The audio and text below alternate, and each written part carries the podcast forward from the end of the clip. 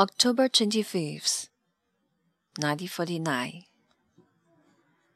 To Miss Helene Hanff, 14 East 95th Street, New York 28, New York, USA.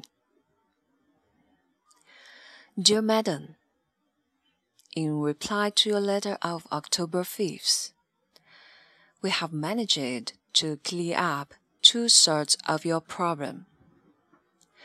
The three Hazlitt essays you want are contained in the Nonesuch Press editions of his selected essays.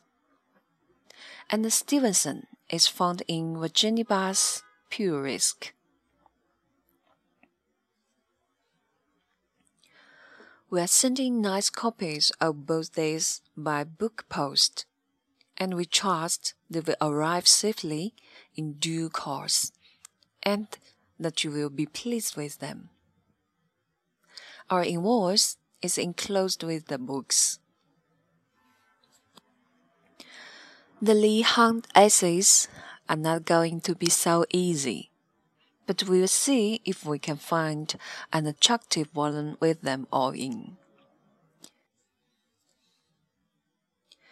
We haven't the Latin Bible you describe, but we have a Latin New Testament also a Greek New Testament. Ordinary modern editions in close binding.